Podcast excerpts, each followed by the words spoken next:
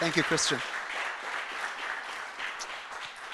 Right, well, uh, commoners, uncommoners, welcome to this first session uh, of what promises to be an incredible afternoon of exploring in depth an idea who I think we all feel in one way or another its time has come.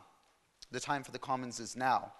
Perhaps it's always been time for the commons, but certainly in this moment of protracted global crisis, in a moment of ecological crisis, economic crisis, humanitarian crisis, a crisis of the imagination, a crisis of the soul, perhaps, we need the commons more than ever.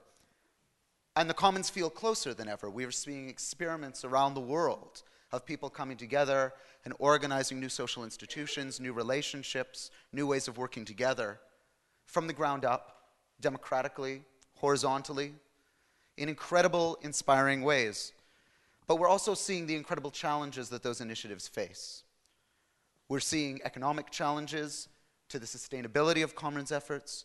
We're seeing organizational challenges to how people can continue to work together in circumstances of great difference, great diversity, and great adversity.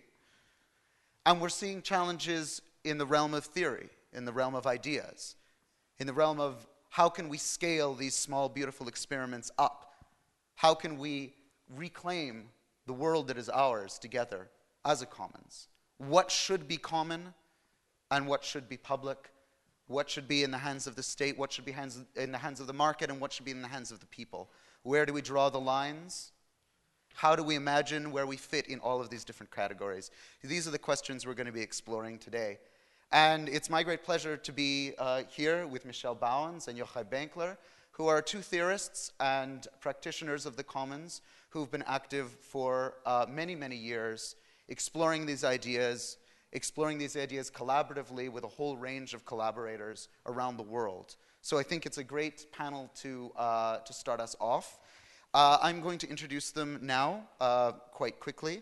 Uh, then they're each going to speak for five to seven minutes ish, uh, outlining where they see the, common, the, the, the challenge to the commons being today. The title of this panel is What Could Be Our Commons? And it's an important question because, on a certain level, we know the sorts of common experiments that, we, that are going on. We heard about some of them, for instance, those of you who were here on Thursday night with Marina Sitrin and colleagues from Greece, uh, talking about the idea of commoning healthcare. But what, could, what else could be our commons, and what else needs to be our commons? And what are the challenges going to be in turning other things in this beautiful world into commons as well? So they're going to speak for five to seven minutes on these questions. Uh, but we want to save a lot of time to have your input. Uh, so I will, the, after that, turn the microphones over to you. We'll have microphones going around. Please do use the microphones. Please do wait your turn. And a couple of notes just before I introduce uh, my two colleagues here about that question period. The first is we are trying to create a commons among us. And a commons is not a space where we all agree, but it is a space where we all recognize that we have a collective responsibility to build the space together. So I ask for your indulgence and cooperation in creating a welcoming, thoughtful, difficult space. We can't run from our differences and our disagreements, but we can collectively build a space where they're safe to articulate and debate. The second thing I will note is uh, I, I want to note, and the, I was speaking with organizers a moment ago, this is an all male panel, but the rest of the panels that you will see today are not. Um, and in the question and answer, I will be trying to observe as moderator some form of gender parity. So we will try and ensure that we circle back and forth between people who identify as male, people who identify as female, people who identify otherwise. So we'll do our best to make that possible. We'll also be privileging first time speakers. So if you've already spoken, please uh, help our uh, facilitators and allow others to speak as well. We want to get the broad spectrum of opinions uh, out. I would encourage you to speak only for at most two minutes because we want to make sure, again, that we get a great plurality of speakers. If there's time left over, there'll be another opportunity. Uh, and we also encourage you to speak questions to our panelists, of course, but also speak about your own experience, your own questions, your own examples, your own hopes and fears. This is what we're trying to build here together today. So, without further ado, Uh, these are two uh, thinkers who have influenced me a great deal. They've probably influenced you a great deal as well, I hope. Uh, Yochai Benkler is a professor from Harvard University who works at the Berkman Center for uh, Internet and Society. He has been working on the question of the commons for over 20 years, uh, so it's a great privilege, to have him here with us today. He's the author of many books, but one of the more famous that you might know is The Wealth of Networks. Um, and we were talking a little bit before his interest in what he'll be speaking about in his introductory comments today is this question about how we can go from experiments in the commons as ways of exiting the systems of power and control that ingrid our lives to actually creating something that could transform society uh, much more broadly. Uh, but he'll speak more about that in a second. And then we also have Michel Bauwens. Michel Bauwens is the founder of the Peer to Peer Foundation. Uh, he is a very active speaker and thinker and writer on the Commons. Uh, the Peer to Peer Foundation has a number of recent initiatives which are very noteworthy and where they're working with collaborators around the world. One of them is the Commons Transition Plan, which is a very robust, interesting, and uh, worthwhile effort to try and come up with an actual plan to transition our societies uh, towards the ideal of the commons. They're also working on ideas and practices of open cooperativism to transform the idea of cooperations and cooperatives. And they're also working on initiatives on sustainable manufacturing. So, I will ask Yochai to begin, and we'll go from there. Thank you very much.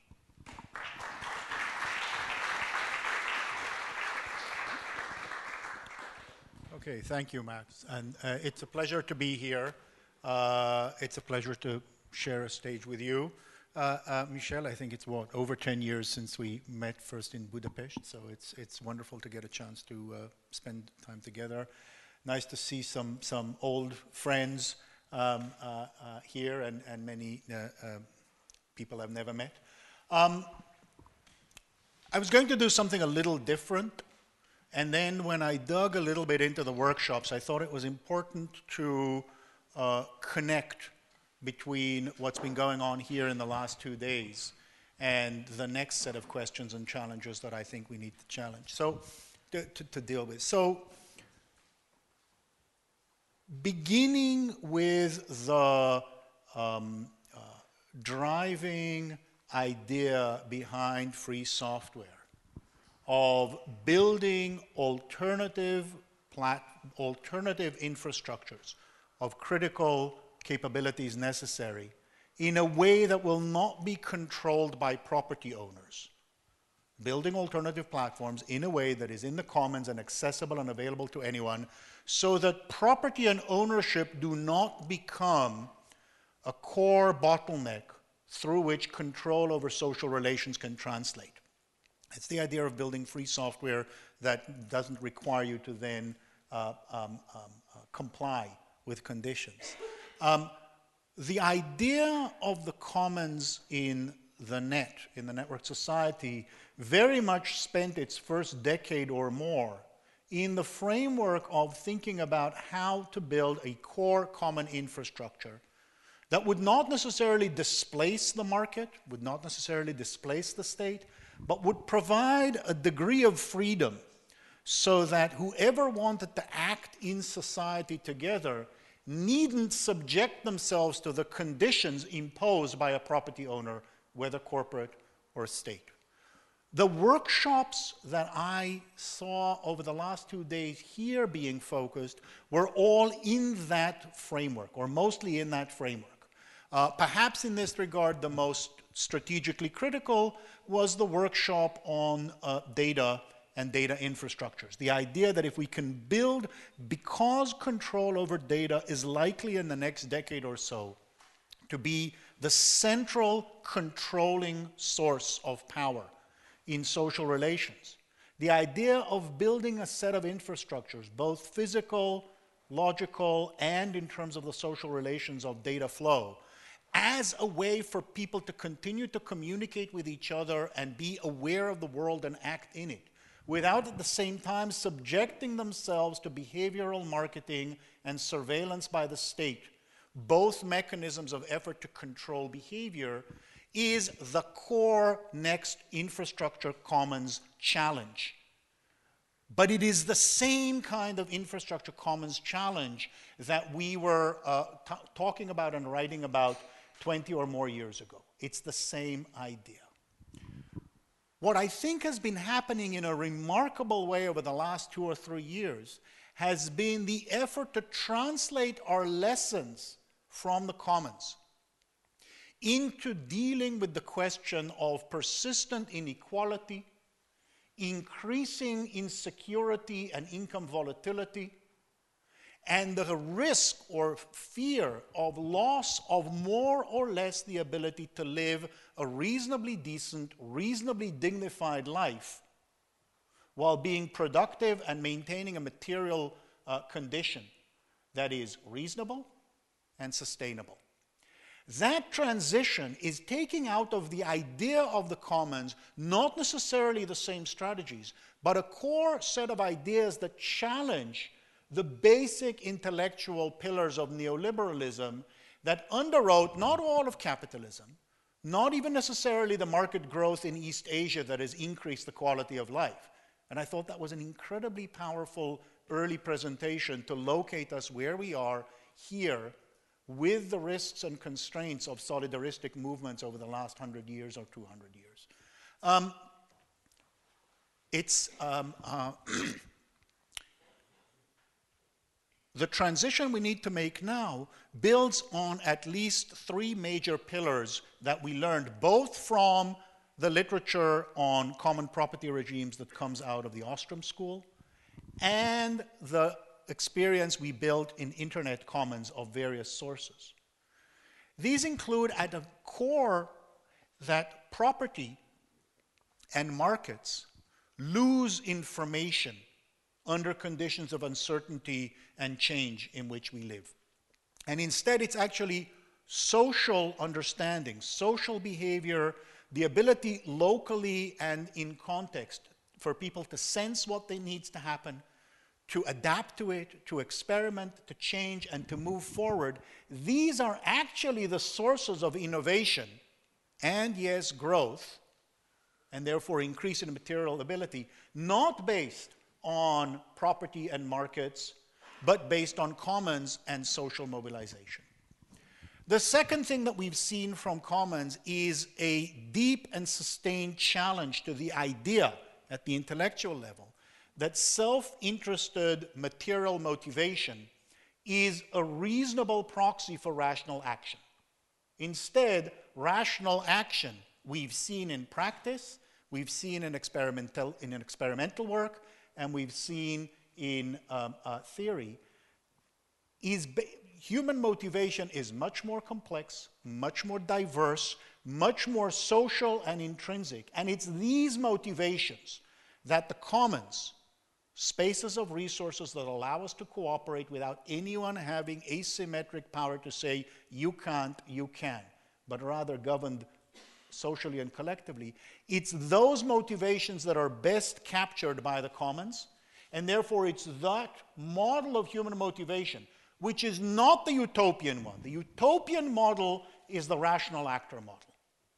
The realistic model is the model of human beings as we know them complex, imperfect, socially driven, intrinsically motivated, capable of ethical constraint, and yes, concerned about where tomorrow's meal will come from and beyond. But that complexity is central to what we learned in the, column, in, in the Commons. And finally, and perhaps most broadly, what we learned is that you cannot free markets from social relations and get anything other than a slow motion disaster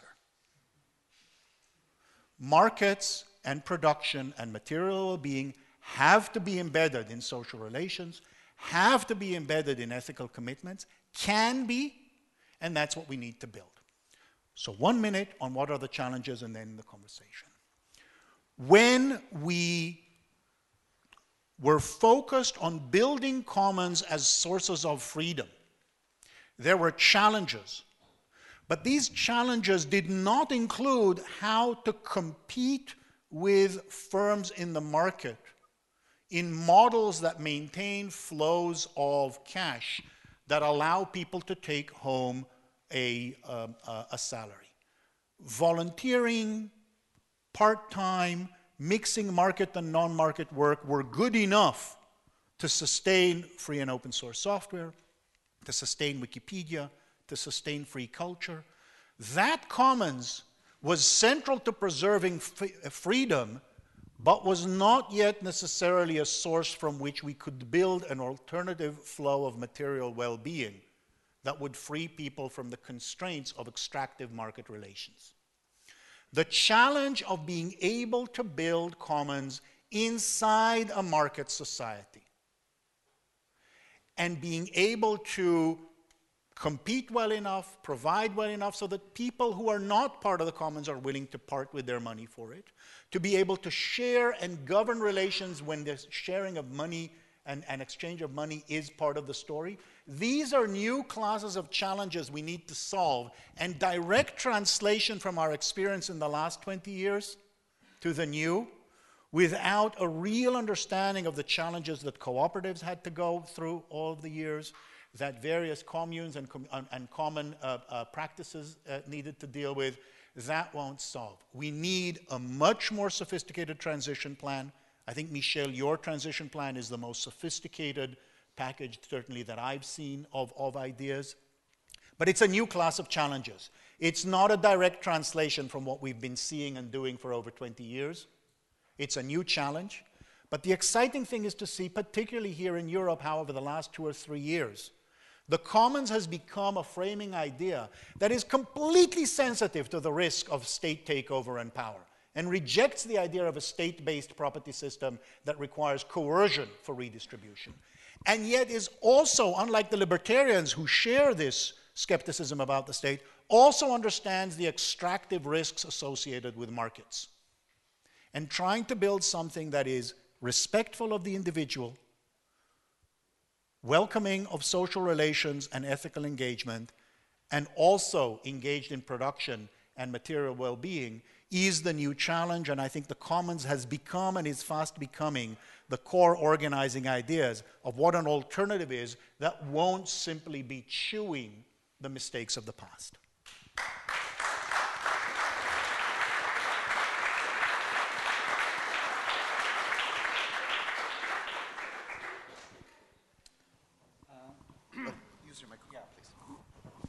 very good in uh, multitasking. Uh, and I don't have a smartphone, so this is a challenge for me. Ah. Uh, so let's put at least a pencil away. Um, that's what you have with all male panels. Um, all right. Um, so I think yesterday the spirit of Moses was uh, floating over the Easy Hotel where I'm staying, which is actually not a very easy hotel, but a very difficult hotel because you don't have space to put your suitcase. Um, but anyway, um, and so I wrote up the new practices that I've seen in the last 10 years um, in the form of commandments. You'll, you'll forgive me for that. um, so basically, uh, okay, there it's gone again. The, here's the idea. So, as we learned from Yochai already 10 years ago, we have an emergence of a new mode of production, or at least a prototype of a mode of production. Um, there's three main reactions that people have today to the systemic crisis of uh, capitalism and neoliberalism. One is sustainability. How can we produce more ecologically? The second one is how do, do, how do we distribute rewards more fairly?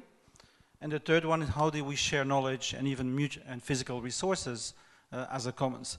And so we have more and more a structure which allows us to do that. So we have, on the one hand, productive communities which produce these shared resources. We have ethical entrepreneurial uh, coalitions, so entrepreneurs that cooperatives or other forms that work with and around these commons to try to create livelihoods. And we have a new form of democratic organization, which is the FLOSS foundations, which maintain these infrastructures of collaboration. And they haven't been sitting still, they have been developing quite a few uh, solutions. So I'll just first read the 10 commandments um, so you can meditate upon them. And uh, then I'll try to explain from the back to, to, the front because in, in eight minutes I won't get uh, very far. Uh, so here it is. The first one do shall, thou shall practice open business models based on shared knowledge. In other words, no to privatization of knowledge, because we need it, we, we cannot afford to have technical and scientific knowledge to be privatized and withheld uh, as a solution from the problems we have in the world. Second, thou shall practice open cooperativism. That is, you have to create entrepreneurial forms to make livelihoods that are not extractive vis-à-vis the commons. The most important form that we have today, we have that in the Linux economy, we have that open source economy, are extractive forms. Pr big private multinational companies ex directly extracting value from human cooperation. And as long as we do, as we have that, we cannot recreate the conditions for an expansion of the commons because we are dependent on the market and uh, the capitalist market in that case. The third one is uh, those shall practice open value accounting or contributory accounting. So here is a big problem we have in productive communities. I'll just give a quick example. Uh, in a commons, many people co-create value. Linux, hundreds of thousands of people are co-creating value for Linux, same with Arduino, same with WikiHouse, Wikispeed. But what happens is that only a few of those people are connected to the market and will extract market value based on the collective work that has created the commons.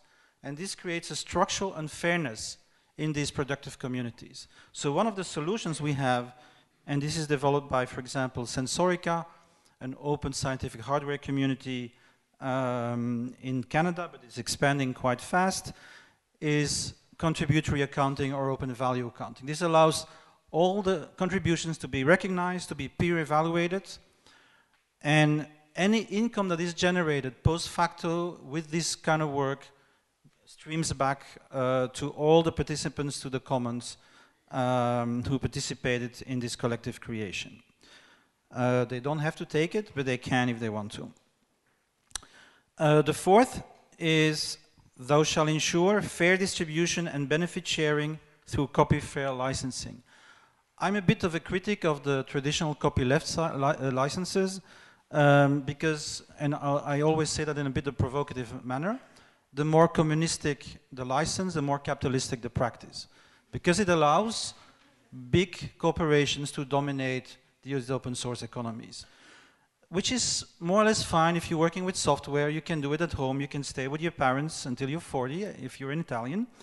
Um, but uh, uh, I think for people who want to do actual production, physical production, it's very important to um, to make a living and to to maintain the value stream within the commons. So what does a copy fair license do? Like the P production license that was developed by two people are here, Dmytri Kleiner and Baruch Gottlieb. I can't see Baruch, but he's there, yes. Is basically a way to keep the surplus value that is generated uh, through the commons to keep it with the commoners. Um, so basically what happens is that the knowledge remains totally free, but that the commercialization of that value is contingent upon reciprocity. Uh, in the peer production license from Dmytri and Baruch, it's a bit more specific because it's uh, limited to um, uh, worker co-ops. Um, but I think we can expand that to other forms of um, generative capital and generative entrepreneurship. Five, those shall practice solidarity and mitigate the risks of life and work through common fair practices. Um, one of the big issues in open source communities is that when you're sick, nobody cares. Once you stop contributing, there is no community there that will actually help you with physical issues uh, about your survival. And this is a big issue that we need to um, that we need to solve. And of course, we do have practices now, like for example, the Broodfonds in the Netherlands. These are groups of 50 people that contribute 30 to 50 euro to a common pot. And when they're sick, they get 750 euro uh, for the month when they're not able to work. Uh, so there are many, many uh, different uh, practices emerging, just as the labor movement did in the 19th century, because it was without uh, protection now we have a precarious class of commoners, and they're developing their own solidarity mechanisms as well. Six, those shall use open and sustainable designs for an open source circular economy. This is the same sustainability issue. Um, how can we achieve a circular economy if all the knowledge about supply chains and value chains is closed? It's impossible. So we need to open up supply chain information. We need open book accounting. So these two practices are absolutely essential, but also um, the focus here on the sixth commandment is actually that when you design in a company, you design for the market, you design for scarcity. If you design in a community, you design for inclusion, participation, you do not design for planned obsolescence. It's a structural constraint you do not have when you lo locate a design in the community and not in the uh, market entity. Seven, it's a bit of a repeat here because uh, I already mentioned the um, open supply chains. Okay, here it is. Thou shall move beyond an exclusive reliance on imperfect market price signals towards mutual coordination of production through open supply chains and open book accounting. So what we see today is that we have an emergence of new guilds or new tribes. Uh, I'm thinking of Enspiral uh, in New Zealand. I'm thinking of the Ethos Foundation in the UK. I'm thinking of um, Las Indias in Spain. So these are uh, entrepreneurial coalitions that work around the shared commons. For example, Enspiral works around Loomio and co-budgeting, which is a, their reinvestment mechanism. Um, if you work around the commons and you're co-dependent on the commons, you can practice open supply chains. You can practice transparency. You can see what everybody else in the network is doing. So this is, I think, a very important uh, step. And it's also a step that takes us beyond the market into direct physical coordination. Okay, I see I have to hurry. Okay, number eight, I'm almost finished. Thou shall practice cosmo-localization. What does that mean? Um, well, very easy. If it's light, it's global. If it's heavy, it's local. In other words, combine global shared knowledge, but local production through microfactories with 3D printing and similar uh, distributed manufacturing techniques that allow us to produce on the basis of need close to where the, the machine, the products are needed. Two-thirds of the use of energy and matter in the world today are transport, not production. Uh, so this is a very important step uh, in order to combat climate change and for ecological production. Um, just open source circular economy alone uh, has been calculated to produce 46% gains in thermodynamic efficiency, so less use of matter and energy. But if we combine the open source stack together, um, some people claim we can achieve 80% thermodynamic efficiency, meaning produce the same we do today in terms of material welfare with 20% of the matter and energy to do that, you do nine, I'm, I'm quickly finishing. Those shall mutualize physical infrastructures. But of course, not through Airbnb and Uber, which are extractivist, capitalist modes of extracting value from uh, people exchanging resources among themselves. We need platform cooperativism, we need data cooperativism. We need to own the platforms where we exchange, and we need to own the data that we produce through our relationships. So as you know, there's a big conference in New York in November on this very important topic. And finally, and this is the end, um, this is always difficult for me, um, those shall mutualize generative capital. So in other words, it's really impossible to move towards commons-based peer production if we are dependent on interest-based monetary systems which get 38% of everything we do is a financial tax. Every product you buy has 38% financial tax. So everybody's complaining about state tax. Nobody's complaining about the financial tax. But of course, we're not going to build an alternative and structure based on the commons uh, if we have to give 38% of our produce to, to the banks and financial force. So it's very important to develop our own investment systems, mutual credit systems, and the like that allow us to self-generate investments.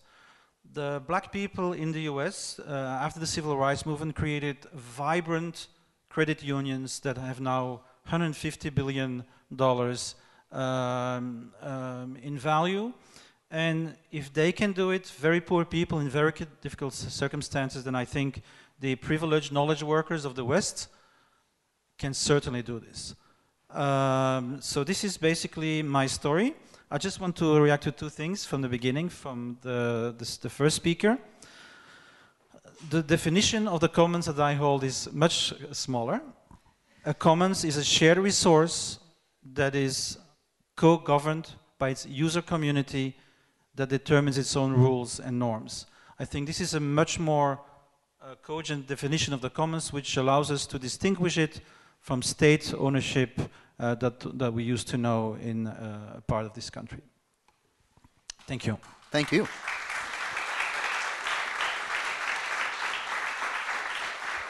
So, great. Uh, now we have time for your comments and questions. And again, I'll remind you, please do keep your comments and questions under two minutes. At about a minute and a half, I'll sort of start dancing around. And at two minutes, I made up a song about the commons, and I'm going to start singing it, and it's going to be terrible, and you're all going to flee. So don't, don't put me in that position. okay? We'll just keep it to two minutes. Uh, hello, I'm uh, Theo uh, Theodoros Karyotis from Thessaloniki. I'm also a guest of uh, this festival, and uh, thank you very much for the invitation. I've been following the work of uh, these thinkers with great interest. The intricacy uh, of these systems is really fascinating. I would like to comment on this idea that there can be a symbiotic relationship between the commons, the state, and uh, the market.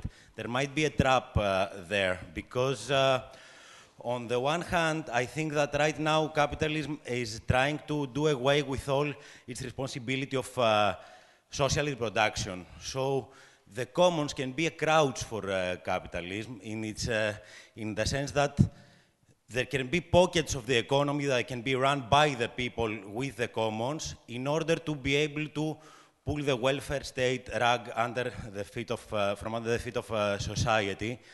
And in this sense, the commons are always going to be tame commons, kept at a minimum, because too much commons for capitalism means that people do not need the market anymore. So, in one way or another, capitalism is going to be the one who regulates how much commons there is within the economy, within this symbiotic uh, relationship. On the other hand, another thing that uh, appears a bit problematic for me is that uh, we talk about the commons only on the economic sphere, as if it was purely or uh, else. We, we respect this artificial separation between politics and economics that is the, the basis of capitalism.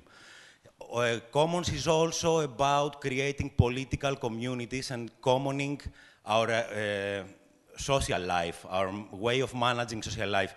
And this very often will be antagonistic to uh, centralizing structures like the state, like the supranational institutions of the European Union, etc. So for me, a big part of commoning is also taking power back to the local community. There are infinite ways of doing this, but we should not uh, respect this artificial separation that the state is the one who takes all the political and economic decisions, and we are the commoners who operate within the framework that the state uh, sets. Thank you. That was like perfectly two minutes. Um, and what I think we're going to do is take a number of comments and questions from the audience, and sort of halfway through this, uh, what time remains, I'll turn it back to our panelists who can say a few words, and then we'll keep going to get the broadest diversity. Over here, perhaps?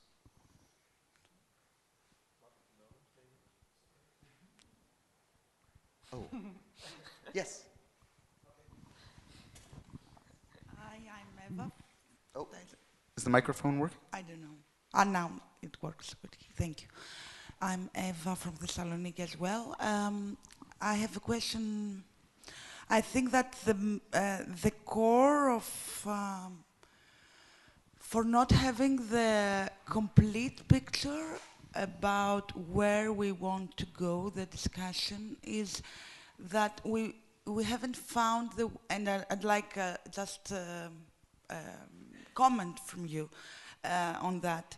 We haven't found uh, a really a, a way to persuade that we are not what we own,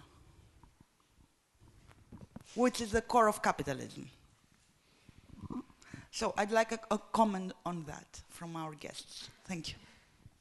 can I get them to comment in a minute once we have a few more discussions? Good question, though. I'm blinded by the lights, so it's. Uh, I, I guess I want to pick up on commandment number nine on mutualizing infrastructure because I think there's enormous capital that's out there that we have that we're connected to through pension funds, through investment funds that is already sort of circulating capital that gives us connections to maybe actualizing political power on things that we should have democratic control over, like physical tech, technological infrastructure. And so I'm wondering if you can talk about maybe strategies or failures around the idea that potentially large pension funds or individual investors can exercise real political power over the way that these infrastructures work, how they're owned, who, who they're governed by.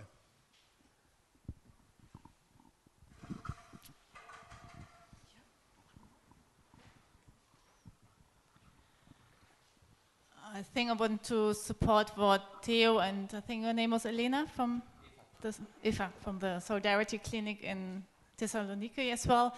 I was very impressed when uh, I was able to take part in what you spoke about the day before yesterday, and I think what you made, what both of you or three of you made very obvious is that you did not have this transition plan, and that you're not thinking in transformation of the society by either competing against capitalist structures nor by finding cooperative ways. But what made you possible, one of you said, we didn't know we were doing commons when we started.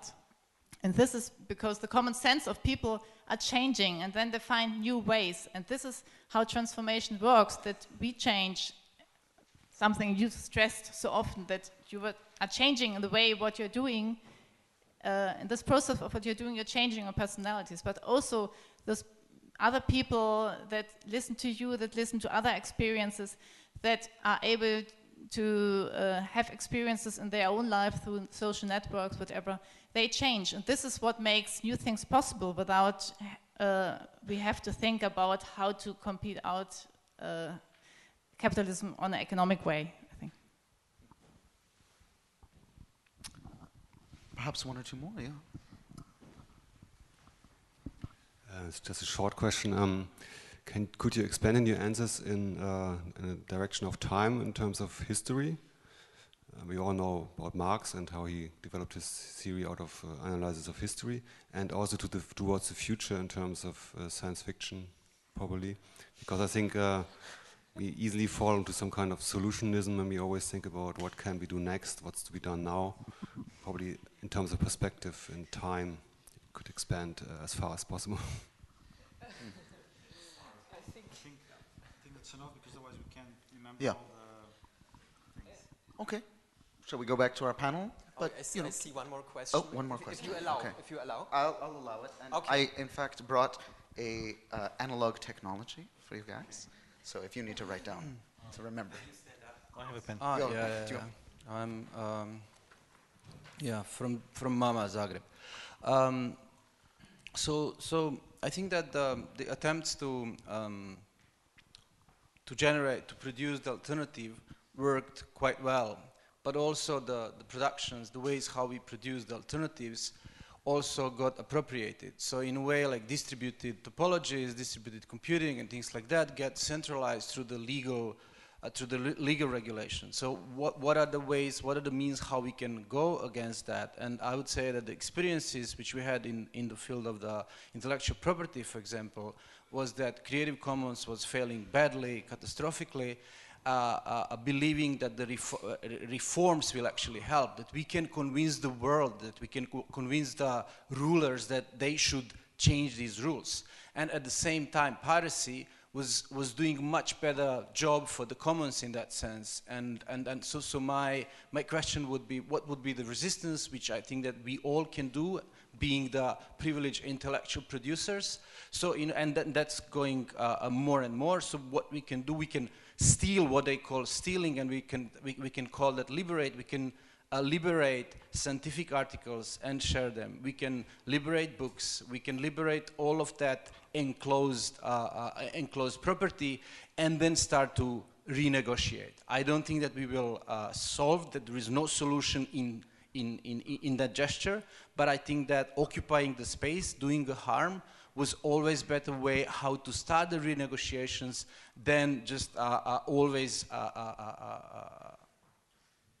being involved completely into the producing the alternative. So maybe in short, what about the revolution? What about revolution? Okay. Shall we go back to our panel briefly and then we'll come back to you? briefly. Everything briefly. Everything. Okay. Uh, Everything briefly? in moderation. Um, so after solving the commons uh, transition plan in eight minutes, now we are going to solve all the metaphysical issues very, very briefly. Um, yes, so uh, yes, the thing about owning an identity. Um, I mean, what, what I see, at least in the communities that I'm working with, is that the identity becomes a contributive identity. You are what you contribute. So it's instead of having fixed roles, um, it's very much that you participate in different uh, commons communities and you get recognized and your identity through that participation. Because I, I personally think of course, we have our intrinsic motivation, we have passionate engagements, that's very important, but we, we don't live alone, we're not you know, atomized individuals, we need communities. And so in many ways, it's the communities, not necessarily just one, but different communities in which participate that create contributive identity. So I think this is very different from a capitalist identity. Once we, we start, um, we, st we live from our passion, from our desire to contribute, in a particular way that corresponds to our uh, skills and social need, and then we build uh, a contributory identity that way. This is my, my observation on this issue. Um, regarding uh, your question about pension funds, uh, you know, of course, this is the big contradiction of capitalism that it's the funds from the workers, which are the main investment in the capitalist system. And uh, this is not going to be very easy to change. Um, and uh, I'll just give you an anecdote. I, I organized a workshop with uh, Silke Helfrich and David Bollier a, few, a month ago in Berlin about capital for the commons. So what we have today is communism for capital, uh, because capitalist enterprises use a lot of horizontalism. Uh, you can read the book Reinventing Organizations, and you see that these capitalist enterprises are much more egalitarian than a co-op or a union, etc. They, are, they use these techniques for their benefit. Um, and and they, they capt, capture the value that is created through human cooperation. Uh, and we don't have the resources. We don't control the resources to invest. Um, but even talking with ethical funds, which we did last month, it's very, very difficult. So I came away actually a bit depressed rather than optimistic about it so you, you can get money for sustainability, you can get money for fairness, you can get money for uh, open source, but if you want to combine the three, nobody's there. Because even ethical finance asks you, what is your collateral, what's your IP? So this is a big contradiction. And my conclusion is, and I know this is not uh, easy, but it's reinvestment. We have to use our own resources. For example, in Enspiral, this is what they're doing. They give 5% of their income in a collective pot, uh, which every individual maintains his decision making over. And then anybody in the community can produce uh, new projects and is funded by his peers in that community. Um, if we can get more, the, the better, but I think uh, we have to start really that way and, and, and to be autonomous. Um, going against centralization, and then I'll stop. Um, I've, I've like Yochai been involved 10 years at least, but you're probably more than me, uh, maybe 15 or even longer, who knows. Um, and I've observed the hackers working on this for as, as long as that, and I see really no progress, or very little. Um, and so my vision is that, of course, we have to do it, we have to try it, we have to build technically these infrastructures, but we have to get away from the vision of competing with the Facebooks and the Googles. Um, I'm not going to what's called the diaspora because I've done it three times and there's nobody there. So I'm staying with Facebook because this is where I communicate with two billion people. I, I wish, uh, at least. Um, so this is the issue. So I think the way to do it is that if all these communities, and this is what they're starting to do, for example, Enspiral uses Loomio, uses co-budgeting, and it's through viral uh, spreading that uh, these distributed infrastructures go around. So nobody knows about Loomio, but if you have a productive community, you use it. And, and it goes from one productive community to another. So I think we have to build our own infrastructures, but not com compete with consumers. We just have to use them and gradually build our own tools uh, to become autonomous. Um, I guess that's what I want to answer. Thank you. That's perfect because I wanted to answer the remainder, the politics. um, and that's the question of the politics. Uh, more important, and, and it connects to identity uh, and it connects to uh, uh piracy. So, um, one of the probably the most important difference between the um, uh, Ostrom School of the Commons and the work on the Commons that came out of the net and um, the, the cultural um, um, uh, uh, uh, the cultural movement and creativity is that from its very start, it understands the technical as political, and it understands the problem of building the commons as a problem of political uh, uh, struggle. Uh, that is to say, whether it's the access to knowledge movement, and Lawrence can tell you about some of the battles uh, um, uh, with regard to the access to knowledge movement, whether it's on Spectrum Commons and the idea, right? So, so when I first wrote about Spectrum Commons as an alternative infrastructure that wouldn't be controlled by the carriers, um, this is in the mid uh, 90s. Um, the core question was one of a regulatory battle to make it legal for people to actually deploy equipment on a large scale that would not depend on proprietary spectrum that's auctioned, but would depend on Spectrum Commons. Once the legal capabilities are open and you have the standards that Wi Fi develops, then you go into a battle of actually building networks. One of the great challenges we face as a movement is the fact that there were ideas for community wireless networks using junk bands that existed at the time.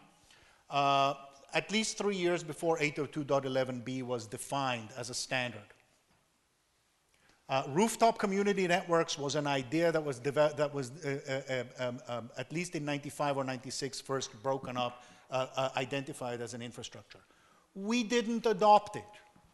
So today we end up with things like BT Open Zone, or SFR uh, having um, proprietary Wi-Fi networks. The spectrum is commons, the organizational framework above it is not, and that has to do with adoption, not with technology, and not with legal constraint, sort of. But the idea that technical, that, that, that struggle over, um, uh, that struggle over uh, the politics that define the role of property has been central throughout, and it's been a defining feature of the battle over copyright, over uh, patents. Um, uh, if you look at uh, the blocking of uh, ACTA here and of SOPA PIPA in the US, that is massive political mobilization. Certainly in the US, where I did more of the research on it, heavily anchored in people who came out of the free culture movement, who came out of the access to knowledge movement, who understood the construction of the commons as at least equally about political struggle to create the legal conditions to enable it. And here I would actually uh, push back a little bit on, on the sense of the universe is not just piracy or Creative Commons. The universe is first and foremost piracy versus battles to change the institutional environment that would make things that are currently piracy into non piracy.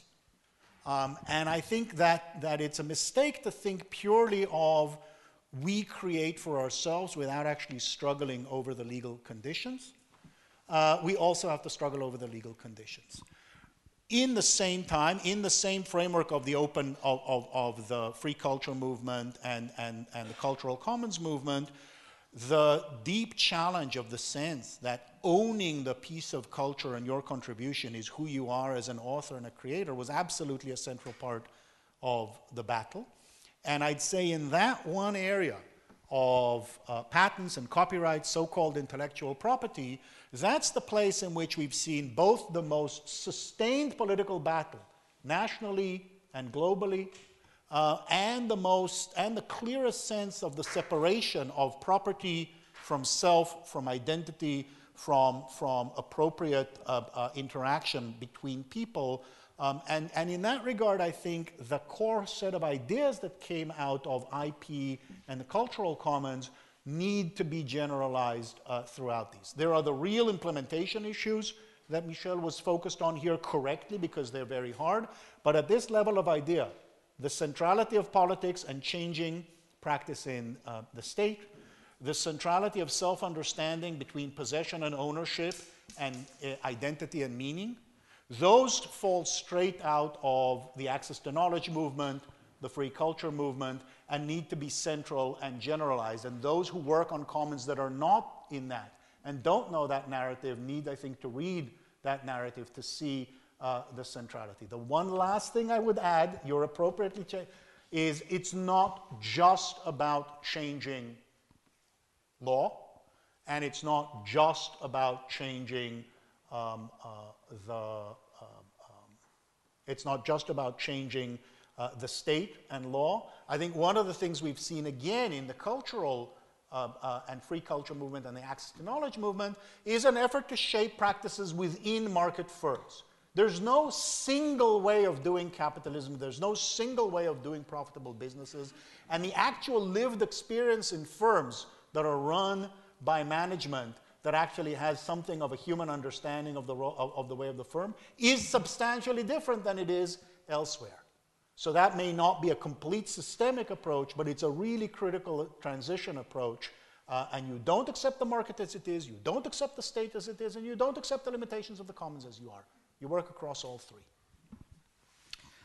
Well, uh, just before, I think there's some really interesting uh, tensions and contradictions and disagreements that we're, we're getting to the bottom of, which is great. Uh, I think we're going to have a little time for more questions. Christian, how much more time do we have in this session? I'd say 20 minutes more. 20 minutes more. Perfect. So we'll go back to questions.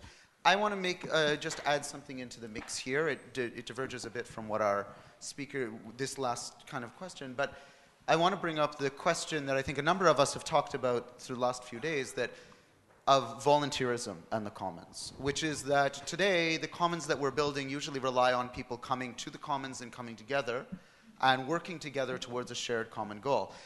The question of the provocation I would like to add just to our milieu here is who is not at the table when we base our commons purely on volunteerism? Those who have the time to volunteer, those who have the resources, those who have the privilege to volunteer. But we also need to think that often our commons, especially as we, especially as we scale them up, so that they involve more aspects of life, whether they're solidarity clinics, whether they're building new physical infrastructure for the manufacturing of things. Can this rely only on the people who volunteer, or will those volunteers likely be those people who have the time, the resources, and the energy to put to it? And if that's the case, then what is the dynamic going to look like in terms of race, in terms of class, in terms of gender? These are hard questions, I think, for the Commons now, and we need to bring them into the mix as well. Other questions or comments?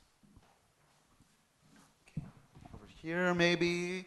Although we are we are getting kind of sketchy on the gender equity level here. So after this, I'm going to be looking for someone who does not identify as male to ask a question.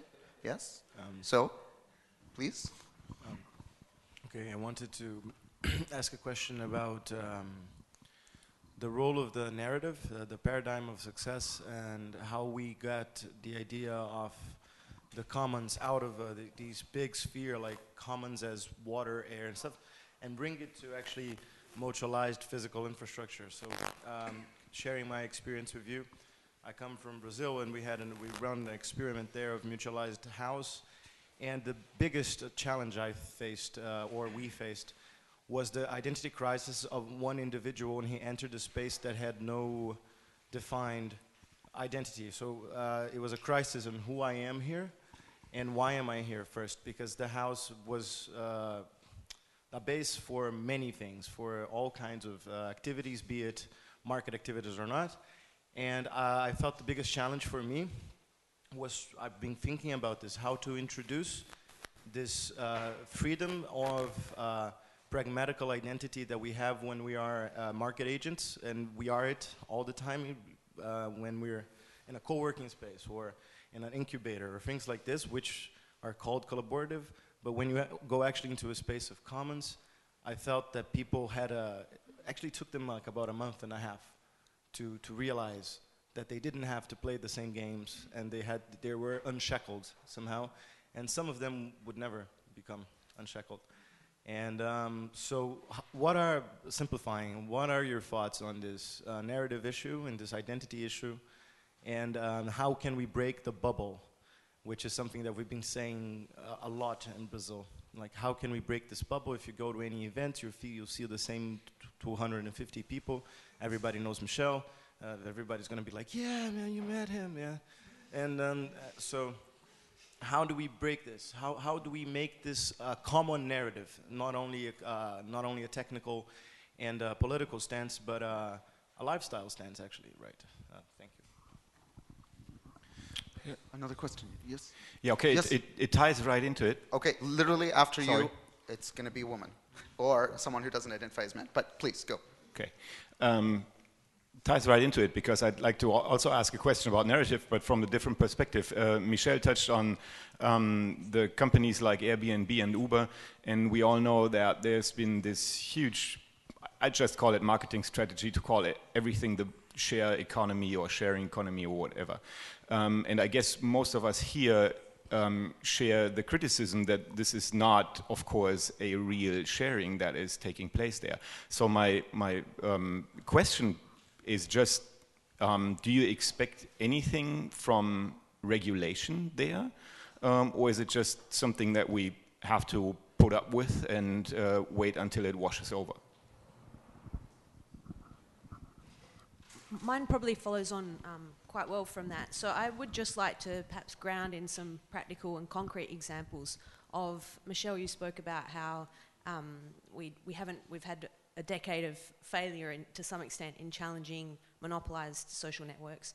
Do you think that there are examples of platform cooperativism that are really attractive, or we should be looking to, to new domains? And the same for the central challenge that um, you identified, Yochai, about what the, um, th- this central challenge of data infrastructure and whether there's research projects perhaps that aren't yet at the level of practical implementation that do offer something that could, could really make a difference.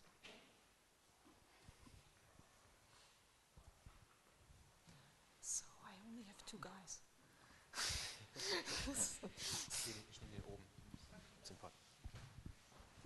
Should Um, we live in a pretty over networked uh, culture from a perspective. I write for a project called the Excel Terrestrials.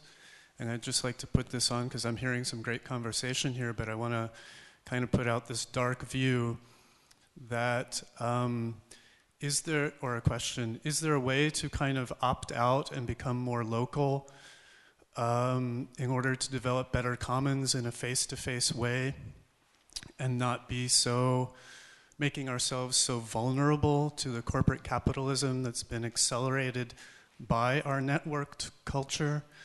Um, for me, it seems like the commons that work the best are when they're within neighborhoods of the people that I actually live very, you know, in some, some way that I have interactions with them, possibly on a daily basis. And the over networked kind of uh, territories that we get ourselves into become something that forces us to, to play the games with Google, the Googles, and the, the, the large companies. So, can, can we opt out, make more commons that are outside of the large networked society?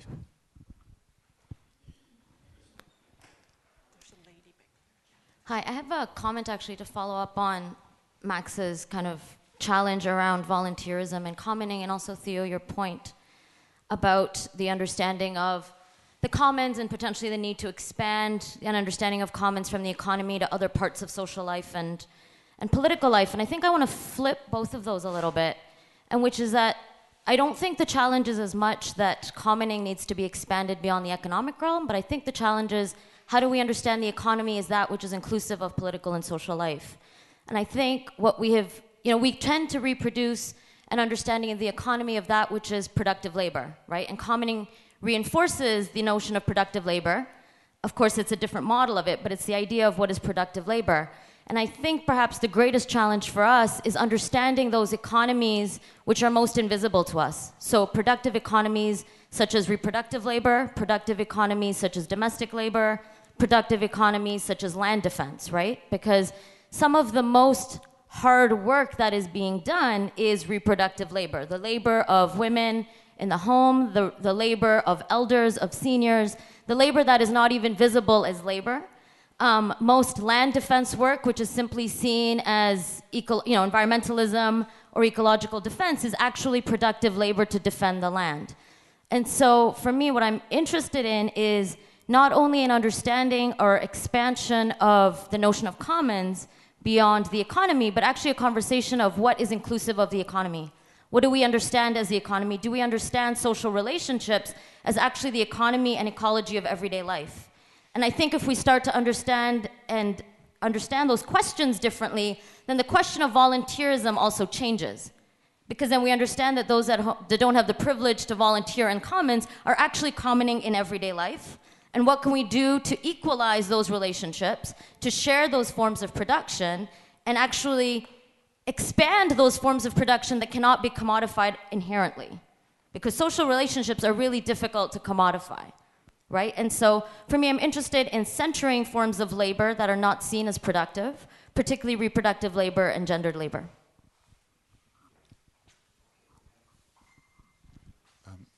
Yeah, maybe my question adds to, adds to this. So I would just be curious to learn what's your take on uh, like the uh, like a basic income uh, in this whole world because it's turning around. Like first you have to work and then you can earn money to feed yourself or the other way around, you first need money to feed yourself so that you are enabled to contribute to society. So how do you see this? I mean, more and more cities in the, in the Netherlands are starting with it. Uh, Finland just started uh, experimenting with it uh, more, so it looks like it's more and more coming up. Or is it just, how do you see this? Great. We're Just quickly, what to what what you said, taking into account also the feminist discussion of care, uh, it also becomes difficult, what you said, Michel, that we are what we are contributing. In the feminist discussion, it is very important to see that we are all depending, that we are all, uh, yeah, and this, to, to have a positive uh, attitude to this and uh, to see the whole and not just the productive contribution that makes is an important point, I think. Hello. Uh, I, I would like to hear your comments on the role of uh, alternative currencies uh, in building the commons, seeing that the current monetary system and banking system is not pro-commons or not fair, not uh, democratic. So what would be the, the role of local alternative or global alternative currencies in, in this process? I think what we're going to do is maybe one or two more, and then I'll hand it over to our panel to close uh, the discussion if there are one or two more comments or questions. And I'll remind you that we are here, we're here all day. Uh, we've got two more panels with uh, equally exciting and intriguing um, uh, speakers. So uh, we will continue the discussions, even if not all answers are provided now. One more. Yeah, uh, to follow up on the question that the important issue that was raised in the introduction of uh, Thorsten Schilling uh, about the negative aspects of commoning, or say the enemies, the brutality that may be involved. Um, what I heard uh, from all contributions right now is that when you talk about commons, you also talk about what you don't like, like capitalism, like uh, uh, the corporate way of production, etc., etc. You're also driven by some certain form of negativity about a status quo, and you want to create an alternative to it, uh, an alternate, an alternate uh, way of production. And um, then there are other people who are commoning, and they are not driven by this negativity, but still produce something, like, say, Wikipedia. They produce some articles which are essentially put out uh, the Britannica and the workers there and their mode of production out of work. Uh, so this company is gone. And um, provide this alternative without, uh, say, the intention or the objective to actually achieve this. So, um, do you think that this is more successful when you have this sort of negativity? And what could be the downsides of this negativity in, in terms of brutality, in terms of internal pressure and uh, self-exploitation, etc., etc., in these structures? All right. Well, let's turn it back over to our panelists, uh, and then after that, we will conclude this session. And then, just so people know what happens after this session, do we go right into the next one? Do we have a little break? Christian will say something after the panel. So, wait for it. Uh, so these are all very good uh, questions. I think the point about um, what has historically been women's work and its exclusion from an understanding of the market and its relationship to the question about volunteerism and its structure uh, is deep and profound. Um, let's remember that the, well, let me put it to you. I don't know what let's remember. Um, there's a way of understanding um, the relationship of uh, uh, the work of women in the home and the market historically as being mediated through the idea of the breadwinning man.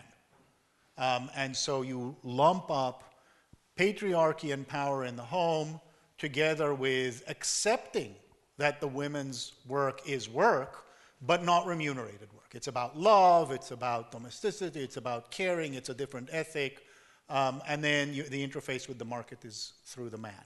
And in some sense, what you're describing today is A, that was never true. B, it's certainly not true once you accept that the structure of relationship through patriarchy is unacceptable. Uh, and then you're left stuck with this situation where we no longer widely share in society a shared sense of what's important that isn't also translated into the market. And then we also denigrate those things that are not in the market as not work. Um,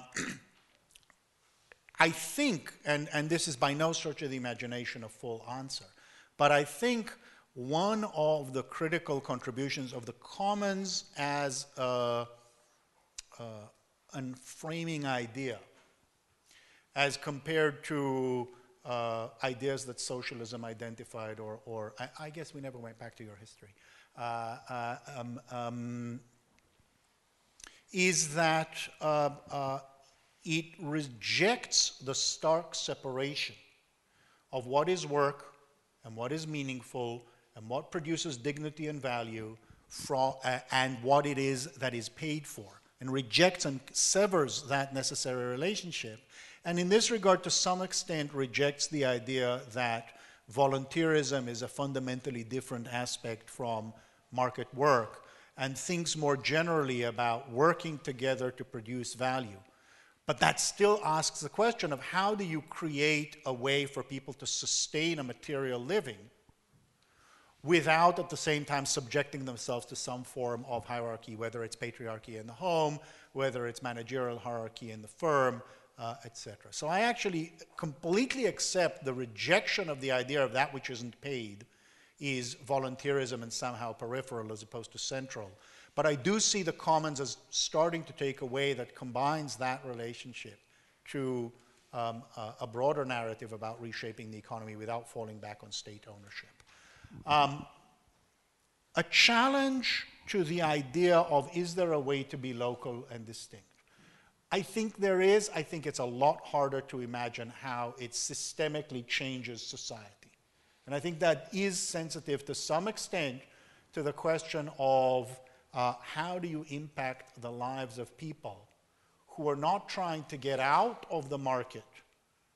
This actually, uh, in some sense, relates. This comes out of a conversation last week with somebody who's been spending the last 20 years or so organizing the largest worker co op in the US, whose workers are uh, uh, women who provide um, uh, home health care in the Bronx.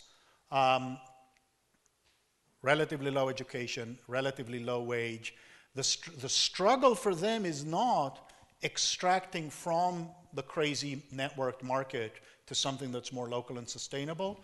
It's breaking into something that will actually provide a dignified flow of uh, income so that they can deal with all of the problems, being single mothers, uh, dealing with, with elderly uh, uh, uh, relatives that need to be cared. And so the concern I have about a commons strategy that is focused on uh, taking yourself out and building a decent local neighborhood is how you impact the general systemic uh, problem of, of insecurity and volatility. And I don't think that will come from, from that exclusion. Um, I've spoken for enough. Okay. Um, long, some, some, okay. Long-term history. Um, I, I use a relational grammar from Alan Page Fiske, who is an anthropologist, who says that there are four ways to allocate resources and, and the relationships around it. Uh, one he calls the equality matching, which is the gift economy which was basically the dominant form of the tribal civilizations. Um, the, second, the second one he calls uh, authority ranking, which is what we had until capitalism. The third one is market pricing, and the fourth one is communal shareholding. So in communal shareholding, what you have is that people relate to a whole. There's no direct relationship between what I give to Linux and what I get from Linux. There's no individual who gives me something back, but I give a brick and I get a house. I think the idea that I defend is that today that is becoming potentially the dominant relationship. So we have historical stages, if you believe in this, where the gift economy was dominant. They had the other forms, but they were subsumed to the gift economy. You have a, a form, the feudal forms, where the authority ranking was dominant. Other forms existed like the market, but they were subsumed uh, to this dominant form. And my idea is today that we can subsume the market and the state to the dominant commons form. Now, of course, you can say there is only the commons. Like you can say there's only the state, fascism, or there's only the market, anarcho-capitalism. I personally believe that we'll have hybrid forms, mixities, and that we need to look contextually to the most optimal, uh, logical, I mean, the most optimal contextualized form for particular communities. But the general idea that I have is that today we have an exponential emergence of commons practices. We can prove this. There are, there are data and statistics about this. And uh, that this can create a new type of society. So this is the kind of the large historical uh, vision. And to get uh, into science fiction, as you probably know, the Bible of the P2P movement is the Diamond Age by Neal Stephenson. So I invite you to read it. So what we need to do is very simple, and we started doing it on 10th of October. Were several launches. I call for assemblies of the commons, which are assemblies of citizens that are locally or territorially or sectorally involved in creating and protecting common goods to get together and to create a voice. And I call for Chamber of Commons, which is for all the entities that create livelihoods around the commons to do the same. This gives us United Transnational Republics, which is uh, at a global scale the federation of translocal citizen groups, and it gives us United Files Organization, which is a federation at the global level of these commons-friendly entrepreneurial entities. This is science fiction, uh, but we're working on it. Uh, for example, one of the plans we have is a meeting between Enspiral, Las Indias, the Ethos Foundation, and similar organizations that already practice this kind of uh, economy. And I think this is where I'm probably different from the people, our friends in Greece. I think we have to transform the state. I think we have to engage with the state.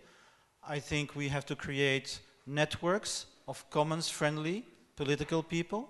That doesn't mean we need to trust one political party, but we, we need allies in the institutions uh, to tackle regulation, for example.